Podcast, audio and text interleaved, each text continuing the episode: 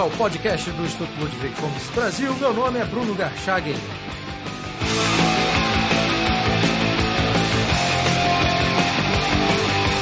Hoje eu converso com João Pereira Coutinho, doutor em ciência política, professor e colunista da Folha de São Paulo.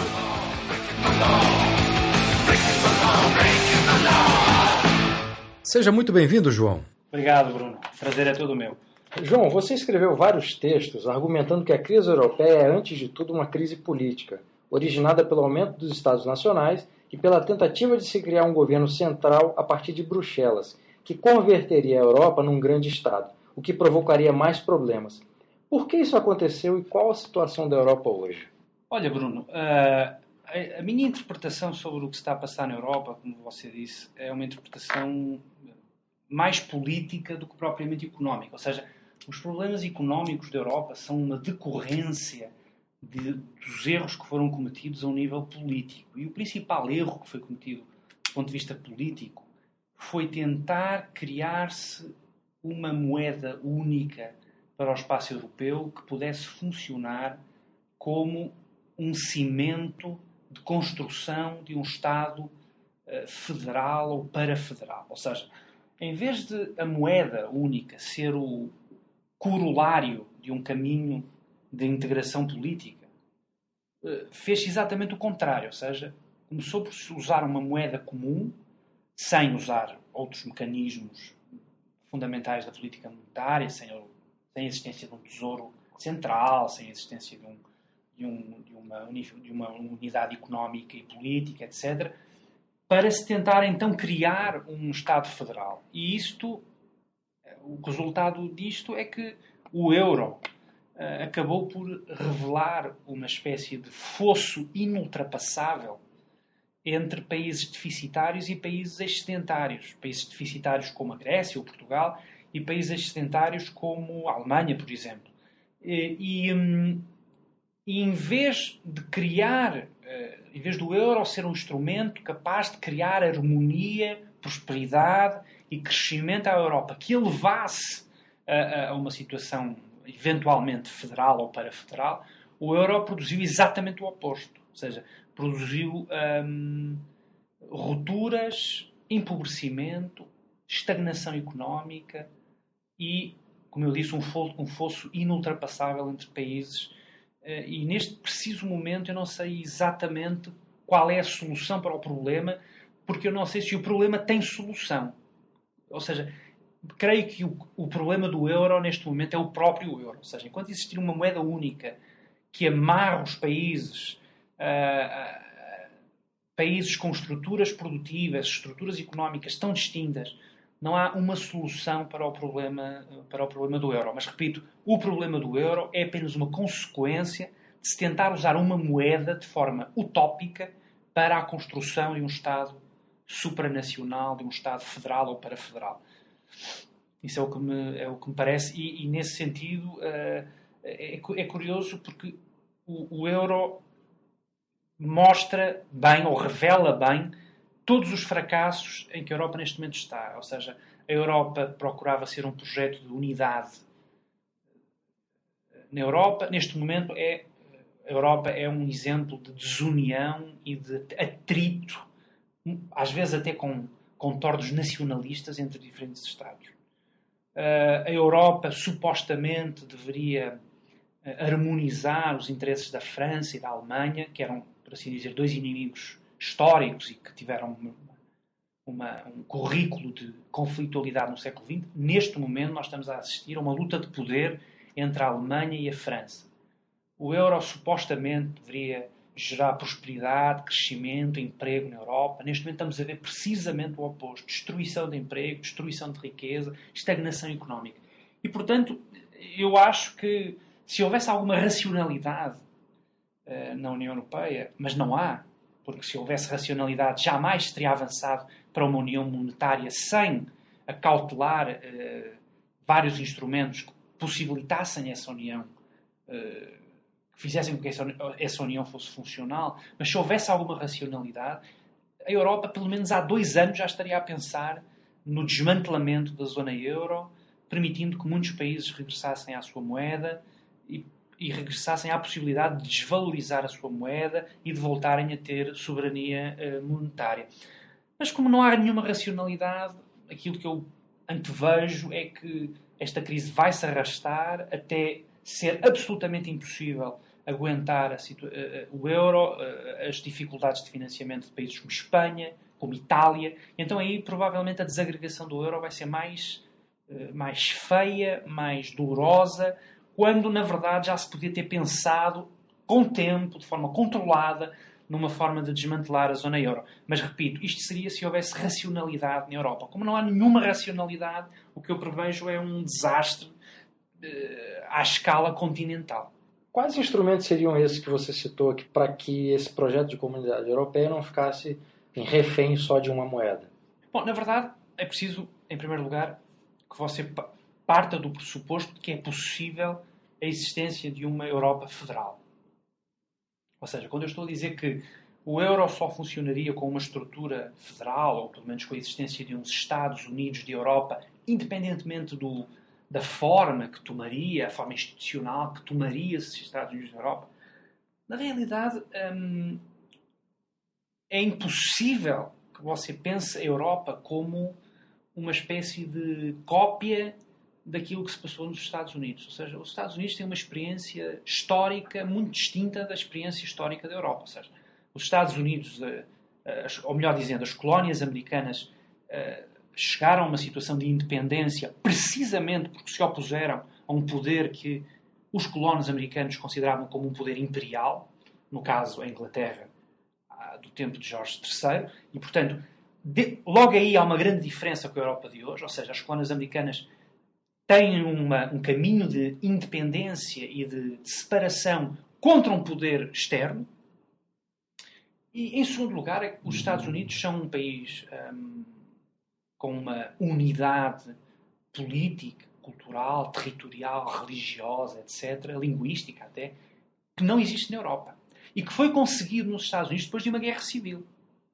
E, portanto, tentar aplicar o modelo americano ao modelo europeu não só me parece historicamente aberrante, como as consequências práticas dessa aplicação podem ser devastadoras. Ou seja, a Europa neste momento hum, pode pensar, ou algumas das elites europeias têm dito, que a crise do euro só se resolve com mais integração política. O problema é que mais integração política vai acabar por gerar problemas políticos que me parecem que são ainda mais graves e ainda mais intratáveis do que os meros problemas económicos ou, ou financeiros da Europa. Por exemplo, o recrudescimento de movimentos nacionalistas em vários países, porque evidentemente é muito complicado quando você retira dos povos e das nações europeias a ideia de que elas têm o destino nas suas mãos. Isso já se está a ver, por exemplo, na Grécia, há a subida de partidos extremistas na Grécia na extrema esquerda e na extrema direita, isso pode acontecer uh, a um nível continental, quer nos países que estão a, a, ser resgatados, quer nos países que resgatam. Ou seja, se a Alemanha, por exemplo, resolver, ou, ou, ou se, a, se, as elites políticas alemãs resolverem uh, acorrer à crise do euro, uh, permitindo mutualização da dívida, ou permitindo outros mecanismos de transferência de fundos para países do Sul ou países deficitários, não é de excluir que na própria Alemanha também surjam movimentos extremistas contra, movimentos nacionalistas e extremistas contra, uh, contra esses, esses, pacotes de resgate aos, aos, países do Sul. E, portanto, o, o, que eu temo é que para se corrigir o erro do, o erro do euro, se possa enverdar por um caminho que é ainda mais desastroso. Ou seja, o que eu temo é que para se corrigir um erro, se opte por outro erro. Eu acho que a integração política seria um erro clamoroso que a Europa uh, cometeria. Agora, é evidente que muito provavelmente aquilo que se passará na Europa é que existem vários países que não vão continuar na moeda única.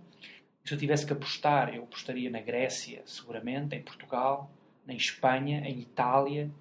Um, mas existem outros países uh, cujas afinidades culturais, cujos hábitos uh, de produtividade, poupança, etc., fazem com que eles se possam aproximar e se possam constituir como uma zona euro mais restrita. E, portanto, é isso que eu acho que seria o mal menor. Ou seja, haver uma, um núcleo de países com um nível de integração forte, com uma moeda forte, E depois os outros países da periferia provavelmente terão que sair do euro.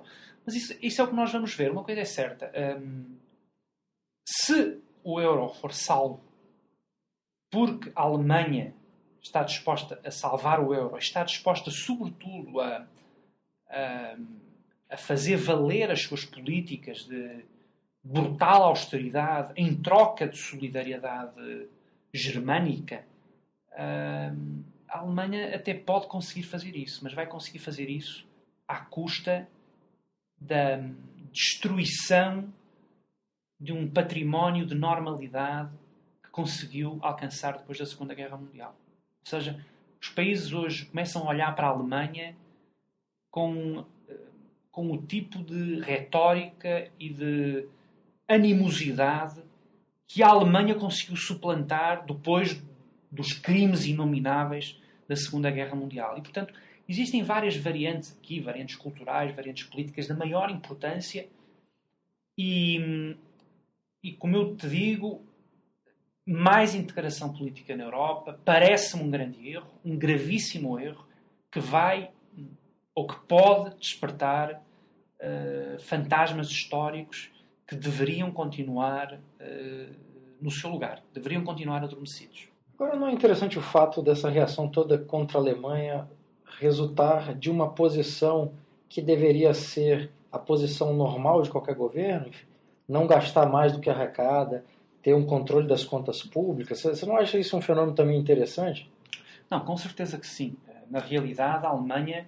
Eh, eu tenho uma, eu tenho uma admiração pela Alemanha porque, e, e tenho muito pouca simpatia pela retórica antigermânica quem acha que pode continuar a viver acima do que produz, acima do que vale, quem acha que pode sustentar estados de bem-estar social para os quais não tem recursos? E, portanto, eh, quando os países do Sul, ou aquilo que se designam como os países periféricos, ou aquilo que se designa ainda mais pejorativamente como os PIGs, dizem que, que a Alemanha tem que ser solidária e que a Alemanha tem que pensar no projeto europeu e que a Alemanha tem que mostrar solidariedade. No fundo, o que eles estão a dizer é que a Alemanha, ou os alemães, ou os contribuintes alemães, ou os alemães que pouparam, ou os alemães que que, que, que, tiveram contenção salarial, ou os alemães que foram capazes de, de, se reformar mais tarde, etc. Os alemães têm é que pagar para que os Estados do Sul continuem a manter um estilo de vida que não só é insustentável, porque esses países não têm capacidade de produzir riqueza para sustentar esses níveis de vida, como parece mesmo imoral.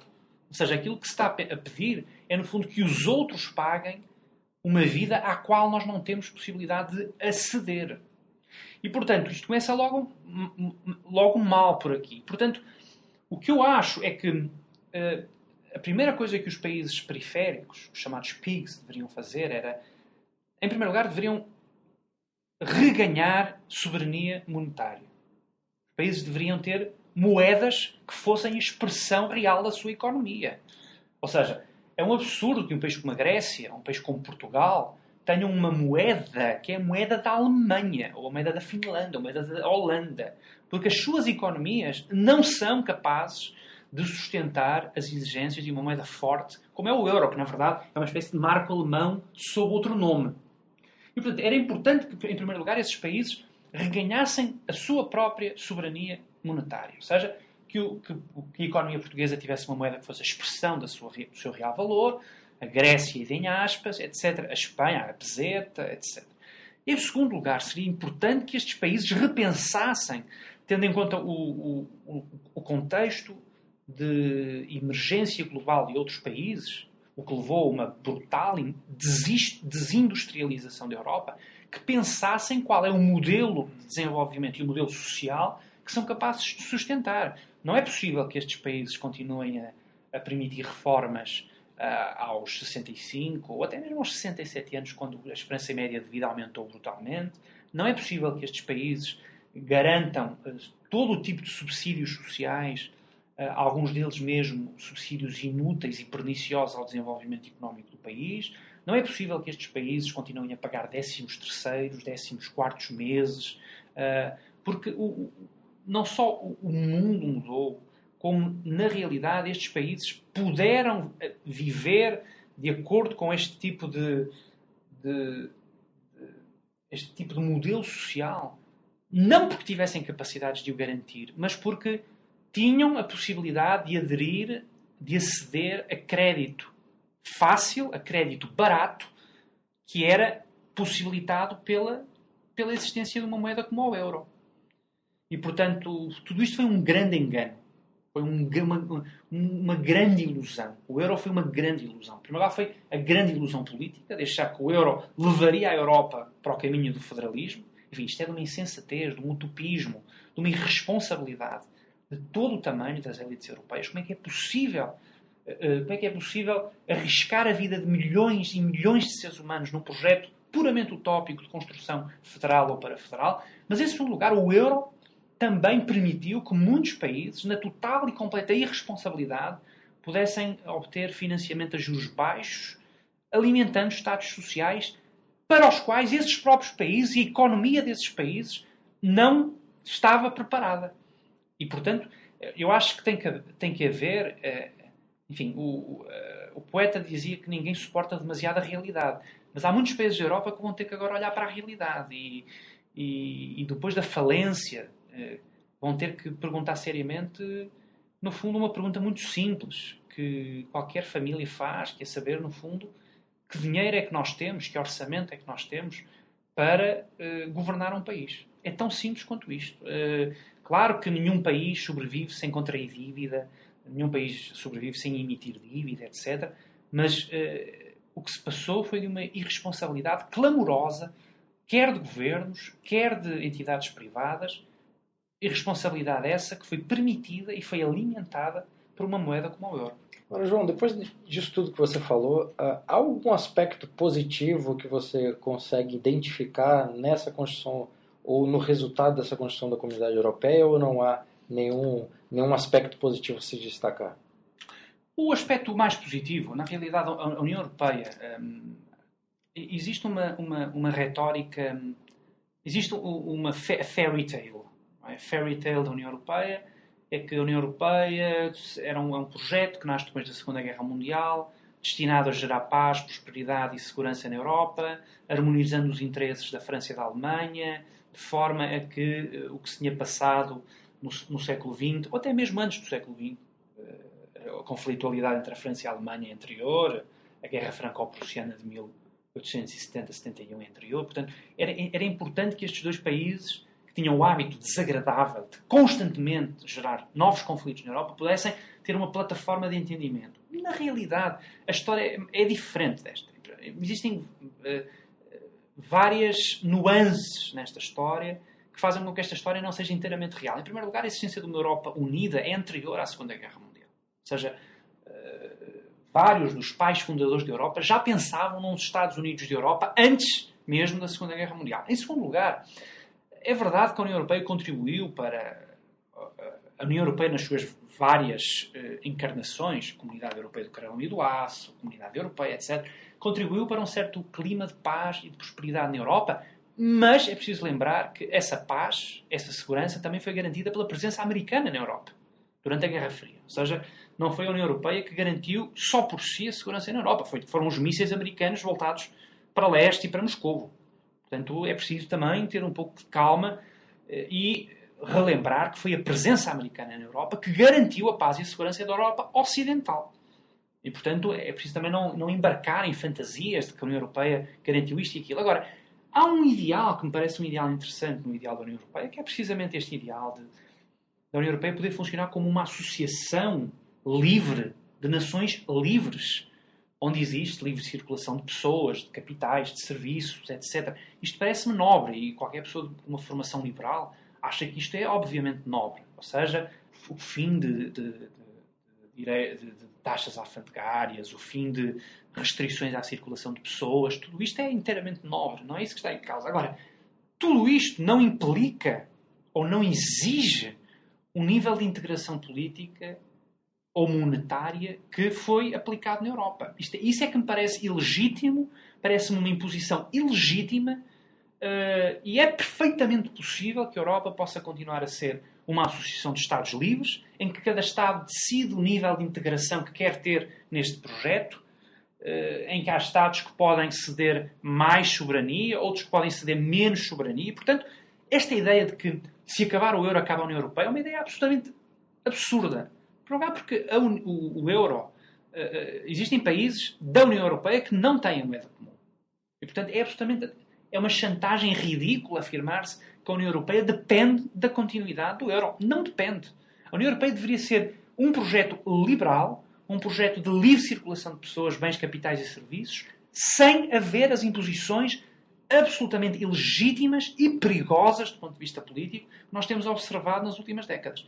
E, portanto, quando você me pergunta se será que eu vejo alguma coisa de positivo, claro que vejo coisas, muitas coisas de positivo. É muito positivo, por exemplo, o nível de mobilidade que a União Europeia uh, permite. Evidentemente que não é o tipo de mobilidade que nós vemos nos Estados Unidos, aliás, esse é um dos grandes problemas da União Europeia, mas de qualquer das formas é muito importante, por exemplo, experiências como a experiência Erasmus, ou seja, o facto de um aluno universitário ter a possibilidade de estudar num outro país, ou a possibilidade de um, de um português colocar como hipótese trabalhar em Itália, ou em Inglaterra, ou em França, exatamente como a geração dos seus pais ou avós colocariam a hipótese de trabalhar em Lisboa, no Porto.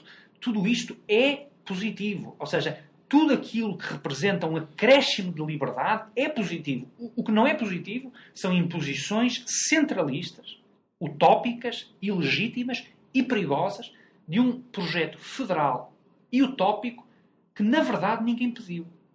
Este, este é que é o problema. Ou seja, houve uma espécie de sequestro do ideal europeu por uma elite burocrática que ninguém sabe quem é ou o que é que representa. E esta elite impõe estas soluções, impõe uma moeda. Enfim, apenas para, para dar um exemplo, um, o euro não tem grande legitimidade democrática. O euro foi introduzido. Uh, enfim, o euro não foi introduzido porque eh, era uma moeda importante para o projeto económico da Europa. Também é uma fairy tale que se conta. O euro era importante para o mercado comum. Não é verdade, é uma mentira. O euro foi introduzido porque a França entendeu que esse era o preço que a Alemanha devia pagar se quisesse reunificar. E a França entende que, que para diluir o poder da Alemanha era importante que a Alemanha abrisse mão daquilo que era um aspecto poderosíssimo da sua economia, que era o marco alemão. E à época, as sondagens, os estudos de opinião indicam que a esmagadora maioria dos alemães estava contra uh, o enterro do marco alemão. 80% dos alemães estavam contra o fim do marco. E, no entanto, avançou-se com esse projeto. Os dois países que votaram o euro, só dois é que votaram o euro. Uh, a Dinamarca recusou, chumbou, e a França venceu o referendo por uma margem mínima. Ou seja, tudo isto, há aqui uma há aqui uma, uma vaga, uma sombra de ilegitimidade democrática nisto tudo, de complô, que na verdade só poderia gerar este tipo de crise, de impasse e de aberração nós estamos a ver agora, agora eh, na Europa. E, portanto, é de lamentar. Qualquer pessoa que seja um, um, um europeísta ou que se sinta europeu, eu devo dizer que, que, me sinto europeu no sentido que eh, gosto muito de viver na Europa, não equacionaria viver num, num outro numa outra parte do globo, porque, porque me sinto em casa, sinto-me em casa em Lisboa, ou, ou em Londres, ou em Paris. Ou... A Europa é, é, é, por assim dizer, uma, uma, uma realidade que me é, que me é, é vital. Eu sinto-me em casa na Europa. Mas o, o, o que eu não me sinto em casa é com o sequestro de um ideal liberal europeu por uma elite burocrática não eleita, sem legitimidade democrática, e que procura impor as suas ideias sobre os restantes países. Quer dizer, em nome de um ideal liberal, se tomou medidas antiliberais, né? encontrou-se uma justificativa para financiar ou para justificar esse projeto. exatamente, é esse, esse é o problema. João, há alguma peculiaridade na questão da crise portuguesa que a diferencie dos outros países europeus que estão em crise ou basicamente é a mesma crise só mudando de território? Hum. Existem algumas peculiaridades na crise portuguesa, porque, por exemplo, apenas para dar um exemplo, a crise irlandesa hum, é uma crise é uma crise que começa essencialmente no setor bancário, ou seja, uh, em que o governo chamou a si as dívidas dos bancos e isso levou o, o Estado irlandês a uma situação de insolvência e de resgate financeiro internacional. No caso de Portugal, no caso de Portugal existem vários problemas. Em primeiro lugar, existe um problema de crescimento económico, ou seja, o país, durante a década do euro, foi um país que não cresceu economicamente. Aliás, durante a história democrática de Portugal, Portugal teve apenas um pequeno período de crescimento digno desse nome. Um período ali entre 86, 87 até 92, enfim, qualquer coisa como isto, ali uns, uns seis anos em que houve um crescimento económico. Mas com a adesão ao euro, a economia portuguesa estagnou. Deixou de crescer. Enfim, cresceu ridiculamente. Nada de significativo. Portanto, há um problema de crescimento. A juntar ao problema de crescimento, ou seja, a economia portuguesa não cresce, há um problema de endividamento público e privado assustador. Ou seja, você tem o pior dos dois mundos. Tem uma economia que não cresce e, ao mesmo tempo, um país que se endivida pública e privadamente muito para lá daquilo que é admissível ou que é sustentável. E, portanto, neste preciso momento, Portugal representa bem eh, ou representa parcialmente aquelas que são as principais crises do euro. Porque, na verdade, o euro não é apenas uma crise. O euro tem várias componentes de crise. Houve um estudo recentemente da, da Brookings Institution, chamadas crises do euro, em que se afirma que as crises do euro são três crises. Em primeiro lugar, há uma crise bancária, e Espanha é o exemplo clássico, ou Irlanda, ou seja, há uma crise dos bancos, uma crise de, do setor bancário desses países. Depois há uma crise de crescimento, Portugal é um exemplo, um exemplo claro disso. E em terceiro lugar, há uma crise de dívida, crise de endividamento. E, portanto, Portugal conjuga muito bem uma crise de crescimento e uma crise de endividamento. A situação do setor bancário não é uma situação tão grave como em Espanha ou como na Irlanda. E o problema é que a crise do euro, ao juntar estas três crises, uma crise bancária, uma crise um, do crescimento e uma crise da dívida, isto faz com que a crise do euro seja muito difícil de, de, de, resolver. Porquê? Porque cada vez que você mexe apenas num dos vetores, você agrava os outros. Ou seja, se você tenta resolver a crise bancária, por exemplo, como a Irlanda tentou fazer, o que é que se faz? Isso agrava logo a crise da dívida. É? Em que o endividamento irlandês disparou a partir do momento em que o Estado chamou a si o resgate dos bancos. Se você tenta resolver a crise, por exemplo, de, do crescimento você pode estar a agravar a crise da dívida. Se você tenta resolver a crise da dívida, por exemplo, com medidas de austeridade, como na Grécia, você agrava logo a crise do crescimento. O país deixa de crescer, entra numa recessão económica. Ou seja, o problema é, é um problema intratável, porque as várias crises estão tão interligadas que quando você tenta mexer numa, você pode, pode estar a agravar a outra. Isso é, é, muito curioso ver, ver isso em funcionamento, por exemplo, no caso da Grécia. É o caso da Grécia é um caso interessante, porque aplicam-se medidas de, de austeridade sobre a economia, através de subida de impostos, cortes de salários, etc. O que é que acontece? Acontece que o endividamento grego eh, não, não é resolvido, antes pelo contrário. Você acha que esse problema de problema de crescimento que você apontou no caso de Portugal, eh, ele está diretamente relacionado a intervenção do Estado português na economia, o tamanho do Estado, é, não só a nível do, do, de intervenção na vida diária, mas especificamente no setor econômico? Sem dúvida alguma que esse é um dos problemas, embora seja, estou a dizer, um dos problemas, mas esse é, de todos os problemas, talvez o problema mais sério da economia portuguesa. Ou seja, a omnipresença do Estado é, e, e, e o facto do Estado consumir recursos que deveriam ser usados na economia real é um dos problemas da situação em que o país se encontra. Ou seja, neste momento os portugueses trabalham mais de meio ano para o Estado. E, e, e pagam, a carga fiscal é absolutamente sufocante. Uh, aliás, nada me garante que ela não, não seja agravada ainda mais. E você vê os resultados deste tipo de política em Portugal. Não só impedindo a economia de crescer, como aconteceu na primeira década do século XXI, mas, mesmo agora, quando se aplicam medidas de austeridade, e quando nós estamos a falar de medidas de austeridade, estamos a falar de agravamento do quadro fiscal, ainda mais, ou seja, mais impostos, mais subida do IVA, subida da, do, do, IRS, cortes de todo tipo de, de salários, etc. Quando você vê estas medidas de austeridade e, sobretudo, o agravamento do quadro fiscal do país, ou seja, o Estado a onerar os cidadãos ainda com mais impostos, o que é que você vê? Qual é a conclusão disto? Quebra brutal das receitas fiscais. Ou seja, as pessoas deixam de consumir, as pessoas deixam de, de, deixam de usar os seus recursos uh, na economia, etc. E então você vê que, por exemplo, as medidas que eram as medidas que o Estado português achava que iria alcançar no déficit, por exemplo, Portugal uh, comprometeu-se com os seus pares europeus a chegar ao final deste ano com um déficit de 4,5% do PIB. Neste momento o déficit está disparadíssimo, perto de 18%. Porquê? Precisamente porque o Estado português não aprende que há um limite para a carga fiscal que deve, eh, eh, eh, que deve colocar sobre os cidadãos. E esse limite já tinha sido ultrapassado muito antes do país ter sido resgatado internacionalmente. Ou seja, quando nós víamos que a carga fiscal portuguesa, esse, esse limite já tinha sido ultrapassado antes mesmo do país começar a ter problemas de solvência. E então, depois de ser resgatado, continuar a insistir-se na mesma receita que levou o país a uma situação de ter que pedir esmola internacional, parece-me um caso de insanidade política. E, e, e isso vê-se muito curiosamente nos últimos boletins que têm saído de execução orçamental em Portugal.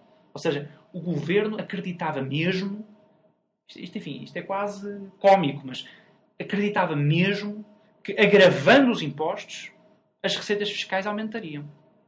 Portanto, você vê um, um nível de, de, raciocínio quase primitivo. A ideia era, se, se, você, por exemplo, se você onerar o consumo, se você cobrar mais IRS sobre as famílias e as empresas, etc, e, e, e IRC sobre as empresas, se você cobrar mais impostos sobre os portugueses, isso significa que as receitas vão subir. Mas não. O que aconteceu foi precisamente o contrário. As receitas caíram abruptamente. E caíram abruptamente porquê? Porque as pessoas deixam de consumir, as empresas começam a fechar, as famílias também deixam de consumir e, portanto, sem falar, obviamente, da fuga fiscal, da fuga aos impostos, etc. Ou seja, há um limite a partir do qual você começa, pura e simplesmente, a optar pela economia paralela. E isso é claríssimo no caso português, e então no caso grego é clamoroso. É? A Grécia já não tinha grande tradição de, de cobrança de impostos e de e de, e de, e de, de salubridade fiscal. Mas então, com as medidas de austeridade, o que você está a ver é que o Estado grego é incapaz de cobrar impostos, precisamente porquê? Porque a economia está em colapso, as famílias deixam, fogem aos impostos, as empresas entram em falência, etc, etc, etc. E, portanto, este caminho, o caminho de procurar preencher os buracos orçamentais, buracos financeiros, penalizando os, o, o, por via fiscal as famílias e as empresas, é um caminho eh, que acaba por ser desastroso, como se está a ver no caso português e como se vê claramente no caso grego. João, agora saindo da, da crise da Europa e saindo um pouco do tema da economia, eu queria que você falasse sobre um outro assunto que também é recorrente nos seus textos, que é a questão do politicamente correto. Você tem feito uma, uma, uma crítica ao longo dos anos dessa mentalidade politicamente correta que está muito ligada as esquerdas europeias de forma geral. Né?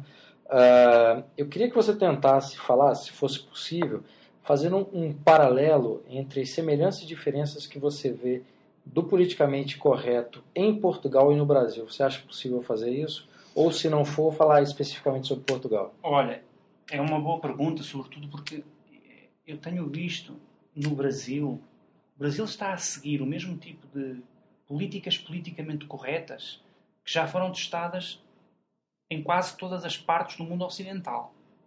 Parece que o Brasil está a chegar com 20 anos de atraso a políticas que já foram testadas e foram fracassadas. Por exemplo, o caso das cotas raciais. Apenas para dar um exemplo. As cotas raciais apresentam problemas eh, que foram já muito bem estudados noutros países, sobretudo nos Estados Unidos. No entanto, o Brasil avança para com este tipo de cotas raciais, com a ideia de que os indivíduos devem ser discriminados positivamente pela sua cor da pele, quando uh, este tipo de políticas já geraram situações perversas noutros países, por exemplo, nos Estados Unidos. O, o Thomas Sowell, um, eh, o economista americano, acho que foi você que me lembrou que ele era economista e não sociólogo, não é? Eu jogava que ele era sociólogo, não sei porque que mas enfim, mas ele uh, desenvolveu um estudo muito bom sobre uh, cotas raciais, uh, Affirmative Action Around the World, acho que é o, o, título do estudo dele. E, e ele mostra vários problemas com as cotas raciais, problemas que têm a ver com o que é que isso significa para, para o empobrecimento de uma sociedade, em primeiro lugar. Ou seja, quando, quando, uma, quando uma, as universidades, que deveriam ser lugares, lugares de excelência, começam a premiar não o mérito, mas a cor da pele, é a sociedade como um todo que sofre. A sociedade passa a ter médicos piores do que deveria, professores piores do que deveria, advogados piores, engenheiros piores, etc. Portanto, é toda a sociedade como um todo que sofre. Em segundo lugar, a, affirmative action, as cotas raciais, geram um tipo de, precisamente o tipo de estigma que elas procuram combater. Ou seja, quando você é engenheiro, advogado, o que quer que seja, porque tem, tem uma determinada cor da pele, isso coloca-o aos olhos da sociedade, um tipo de, coloca sobre você um tipo de estigma que se procurava combater logo de início. E o próprio discriminado positivamente também sente isso. Sente, no fundo, que ele, que ele voou com asas falsas. Ou seja, ele não foi premiado pelo seu mérito, foi premiado pela sua cor de pele. E depois existe um problema de base que tem a ver com o, o problema do, do, pensamento politicamente correto. É que o, problema, é que o pensamento politicamente correto parte do pressuposto de que deve defender os interesses de grupos. Os negros, os homossexuais, os índios, os, os enfim. Anões. Exato, exato. Os anões, os, o que quer que seja. O problema é que, na realidade, não existem grupos. O pensamento politicamente correto parte do pressuposto errado de que é possível você definir grupos homogéneos. E este tipo de pensamento é um tipo de pensamento que se aceita, por exemplo, em sociedades totalitárias, em que você identifica os judeus, ou os comunistas, ou os qualquer coisa, quando na realidade não existem grupos, existem indivíduos. É? Ou seja, existe o João, a Teresa, a Maria, o Manel, e cada indivíduo tem uma história particular tem méritos, tem vícios e virtudes particulares. E, portanto, não é pelo facto de você ter a cor da pele, a cor da pele mais escura ou mais clara que isso deveria ser motivo para o que quer que seja. O que deveria ser motivo para o que quer que seja era o seu mérito, era o, era o seu caráter, eram os seus valores, era a, a sua história de vida. E o pensamento politicamente correto é totalitário, no sentido, não porque proíbe que você faça, sei lá, você diga piadas de negros, ou piadas de, de gays, ou piadas do que quer que seja. O problema do pensamento politicamente correto com um pensamento totalitário está no facto dele, olha, dele eh, ser incapaz de olhar para os indivíduos como indivíduos, integrando-os em grupos. E nesse sentido é muito curioso porque o pensamento político, o, o, as pessoas do pensamento politicamente correto ou que partilham pensamento são muito parecidas por exemplo, com os racistas. É? Porque os racistas também só pensam em grupos. É? Para um racista não há o Manel, não há o João, não há a Teresa. Para o racista há os brancos e os negros. Uma pessoa, por exemplo, das, que seja a favor das cotas raciais é uma espécie de racista do avesso. Para ele também só existem grupos, os negros, os brancos. Só que enquanto que um discrimina negativamente, outro quer discriminar positivamente. Mas eles partem do mesmo problema que é olharem para a sociedade como composta por grupos, quando na verdade não existem grupos. O que existe são indivíduos, cada um com a sua história particular, com os seus méritos ou deméritos particulares, e é esse o problema. O problema do pensamento politicamente correto é que ele é totalitário, é que ele, é, ele procura eh, apagar a complexidade de qualquer sociedade pela, pela elevação de grupos, eh, seja grupos que se definem por uma pigmentação da pele, por uma orientação sexual, por uma, eh, por uma, por uma até por, um, por uma doença em particular, etc. Isso é absurdo. É absurdo porque, na verdade, as pessoas não são iguais e muitas vezes eh, o facto de uma pessoa ser negra e outra ser branca pode significar que essas pessoas têm mais em comum uma com a outra do que dois negros ou dois brancos.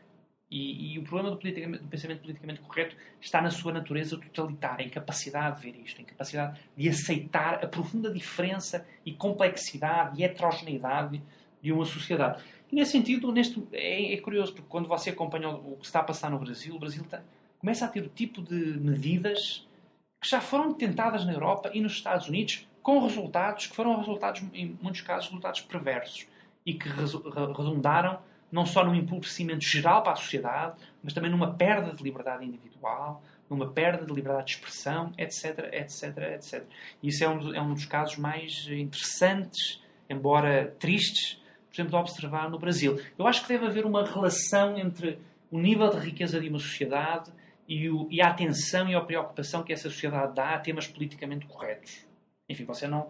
Uma sociedade que luta pela sobrevivência não está muito preocupada com a sensibilidade dos negros ou das lésbicas. É? Eu acho que é preciso você atingir um certo patamar de desenvolvimento económico e de conforto para que você comece a dar atenção a, a coisas que, na verdade, não merecem muita atenção. Porque não existem as lésbicas, nem os negros, nem o que quer que seja. O que existem são pessoas individuais, cada uma com a sua história, com as suas preferências, com, seus, com as suas virtudes, com os seus vícios. E, e eu acho que Espero que no caso brasileiro seja apenas uma, uma, uma, uma fase transitória, não é? que o, politica, o pensamento politicamente correto provavelmente vai se diluir, eh, mas neste momento é o que há. É uma sociedade a enriquecer e, evidentemente, a perder tempo com coisas que não têm qualquer importância. Muito obrigado pela entrevista, João. Obrigado, eu, Bruno. Prazer.